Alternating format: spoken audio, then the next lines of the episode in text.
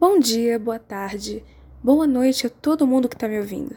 No meu ímpeto de ser tão produtiva quanto a Cia no cativeiro da Beyoncé, eu me dispus a superar o bloqueio criativo em que eu me encontrava e resolvi voltar com esse projeto. Eu desperdicei inúmeros pensamentos que seriam geniais e teriam me rendido, sei lá, um convite para entrar no BBB do ano que vem, ou até mesmo uma audiência que vê graça nesse conteúdo vazio que eu produzo. E olhando agora, eu percebo que eu acabei de me contradizer, porque primeiro eu disse que eu tive um bloqueio criativo, e depois eu dei uma explicação de que eu desperdicei ideias. Calma lá, eu tive ideias legais. Eu só não coloquei nenhuma em prática. Eu, no máximo, escrevi alguns roteiros que eu tentei narrar com minha bela voz, né? Mas a minha dicção estava tão ruim que eu desistia. Aí eu engavetava, uma semana depois eu olhava para aquilo de novo e falava: Hum, isso daqui tá extremamente datado. E na minha vida também não acontecia nada de interessante. Desde o último episódio que eu, que eu gravei, né, eu fui passar um mês lá na cidade de Aimorés, onde eu nasci, que é na divisa de Minas Gerais com o Espírito Santo. O que, que eu fui fazer lá? Eu fui ver parente, fui passar Natal, Ano Novo, falar mal dos outros com a minha avó, essas coisas. E eu gosto muito da minha família de lá. Eu acho super interessante como eles oscilam nos pensamentos. Em uma hora de conversa, eles soltam todas as frases possíveis que seriam ditas, sei lá, no programa do Ratinho, e 30 segundos depois dizem coisas que, para ficar mais bonito, só faltava o hino da União Soviética no fundo. Isso é estar em família. O fugir do personagem nem se encaixa para esse estudo de caso, porque eles não estão fugindo. Eles são exatamente desse jeito. E esse tipo de comportamento faz total sentido quando você está em família. Aí, né, depois dessa farra toda, eu estive com os amigos, voltei para Belo Horizonte, vi mais família, cansei de socializar e eu vim passar uns dias sozinha mesmo aqui em casa, que coincidiu justamente com a estreia do BBB. E eu achei que o BBB, né, ia gerar muito conteúdo para esse programa, mas sinceramente, eu não tenho paciência para ficar gravando toda vez que eu mudo de opinião. Isso acontecia a cada 15 segundos quando esse programa estreou, não é mesmo? Essa nova edição do BBB, o Big dos Bigs.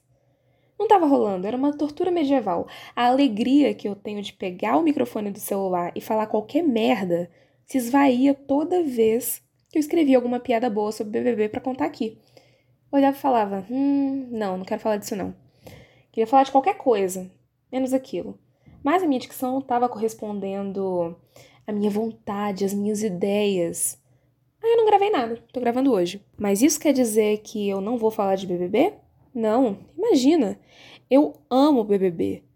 Talvez eu eventualmente comente, isso se o elenco da edição colaborar comigo, porque eu não vou ficar falando de gente morta. Isso é papel da Sônia Abrão. Hoje eu vou falar de uma memória que tem voltado muito esses dias para mim e que eu tenho quase certeza de que moldou a minha personalidade. Como a maioria dos meus amigos ouve meu podcast, eles vão poder me chamar no WhatsApp mais tarde e me contar a impressão deles. Quando eu era criança, mais ou menos uns 11 anos de idade, e ainda morava no interior, o ponto alto do meu ano eram as férias da escola, onde eu ia para Vitória, Vila Velha e adjacências. E o que que isso significava? Praia, sol, encontrar parente, shopping, asfalto essas coisas. E sempre nas férias eu ia para casa de uma amiga minha, né? Que a gente é amiga até hoje, no caso, a Aline. Que por motivos de sigilo eu vou chamá-la de Aline.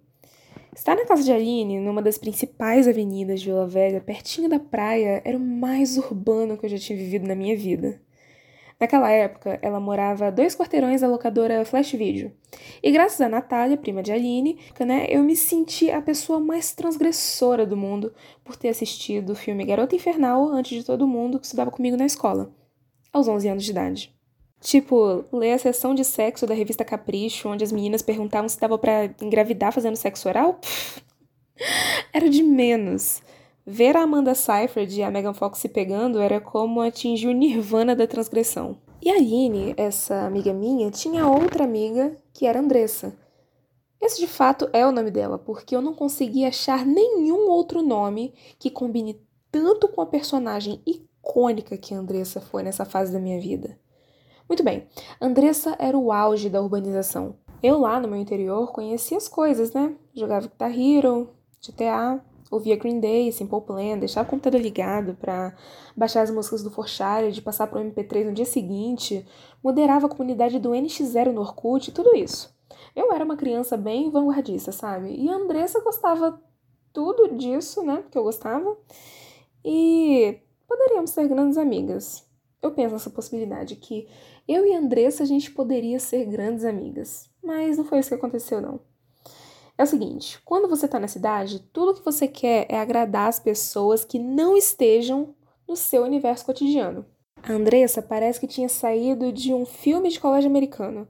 Ela era toda do bem, tão galera, ela é jovem, mas ela foi na minha vida o que a Revolução Industrial foi pro trabalhador.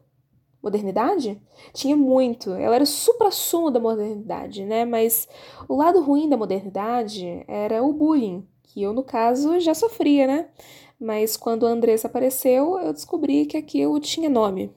O bullying não parece uma coisa do mal, do mesmo jeito que o doping também não parece. Mas é. Depois que eu e a Andressa vivemos altas aventuras, na verdade eu, Andressa e a Aline, né? A gente viveu altas aventuras nas férias em Vila Velha, né? E eu voltei para casa. Voltei a viver minha vida, mas eu estava transformada. A Andressa me mostrou Sakura Card Captor, Final Fantasy, Inuyasha, My Chemical Romance, Panic at the Disco, que são bandas que eu escuto até hoje. Ai, mais colonizada que a Andressa? Impossível. E eu achei que a gente ia viver uma linda amizade até meu próximo ano, né? Até meu próximo verão. Olha isso, eu já tava me sentindo no filme americano. O próximo verão que eu passasse Vila Velha e eu já teria 12 anos de idade. Andressa teria 15? 15. Eu acho que é 15. Não sei. Onde é que eu tava? Ah, tá. Eu cheguei em casa toda feliz porque a Aline disse que ia postar as fotos das férias no Orkut e eu doida pra catar do Orkut dela, né, e postar no meu. Tinha um depoimento pendente da Andressa, né? E eu achando que ia ser uma puta de uma declaração falando o quanto o nosso verão foi incrível e para eu esfregar na cara de todas as meninas que estavam comigo sobre aquela minha linda amizade com uma pessoa que ninguém conhecia. Não ter amiga em comum com ninguém era uma coisa assim, que te colocava num patamar mais alto, né? Aquela coisa meio. Hum. É amiga de gente do lugar, né? Sabe curtir o lugar, curtiu as férias, curtiu a praia. Não foi para onde todo mundo vai, que no caso era Guarapari. É, pois é. Isso não aconteceu. Quando eu fui ler o depoimento, eu tinha visto que aquela filha da puta. Ups. Pode falar palavrão aqui? Aquela filha da puta me esculachou no depoimento. Ela disse que eu era feia, que eu era chata, uma criança que não tinha saído das fraldas e que queria gostar de coisas diferentes para me sentir super descolada quando voltasse para a roça da qual eu tinha saído. Isso entre outras coisas horríveis. Nesse dia, eu fui pro meu quarto e eu tive uma das primeiras crises de ansiedade que eu tenho lembrança. Era como uma faca sendo enfiada dentro de mim. E o pior ainda, ela falou que a Aline não me aguentava mais. Aquilo dali me dilacerou. Na verdade, eu acho que ninguém sabia dessa história. Sério, eu passei mal naquele dia. Mas beleza, né? Até aí tudo bem. Como eu não postava foto no Orkut porque eu era feia, eu resolvi salvar um monte de foto no Google Imagens de coisas que eu gostava, né? Aí eu criei um álbum no Orkut chamado, abre aspas, Coisas que Gosto, fecha aspas, e postei um monte de foto, inclusive fotos das coisas que a Andressa me indicou, porque eu ainda não entendia muito aquela coisa de adolescente de ser proprietário das coisas que você gosta e ninguém mais pode gostar. A peste da menina, que não satisfeita em me chamar de feia, chata, etc e tal, foi me chamar disso no álbum das coisas que eu gostava, o que me rendeu outra crise de choro. E eu fico feliz de saber que o verão de 2010 foi o último em que eu a vi. Onde eu quero chegar com essa história? Eu não faço a menor ideia. Sabe, eu acho que a gente sempre tem alguma coisa dentro da gente que dá para colocar para fora e acabar distraindo alguma pessoa do dia merda que ela tá tendo. Eu sempre fiz isso. Agora imagina se eu gravasse e colocasse uma musiquinha. Eu já fiz isso antes, mas eu não tava gostando do jeito que tava, aí eu pausei, e agora eu me sinto do jeito que eu quero estar, tá, né? Para falar o que vem na cabeça. Eu sou exatamente a pessoa que eu tava querendo ser. Porque desperdiçar ideias é uma parada que me frustra. De repente eu tô lá passando rodinho na pia, penso em alguma coisa genial e, e eu não gravo? Porra, é essa, minha filha? Que desperdício é esse? Você não queria ser conhecida? Você não queria ir pro BBB do ano que vem? Tá arrumando desculpa pra quê? Fala sério, né? Isso poderia ser muito bem um áudio que eu mandaria pro Bruno ou pra Thaís, mas eu tô falando aqui mesmo. Esse é meu comeback. Sentiram? É isso aqui. Eu vou falar do que eu tiver afim, do que vier na minha cabeça e essas são as regras. E a proposta é eu não me sentir ridícula por causa disso. É uma sensação meio estranha porque eu já estou acostumada a repetir esse padrão de desistir ou ter interrompido por fatores externos qualquer projeto que me traga o mínimo de alegria. Eu não sei nem se eu usei o português correto, a concordância verbal, foda-se. E daí? Dessa vez eu quero que seja diferente.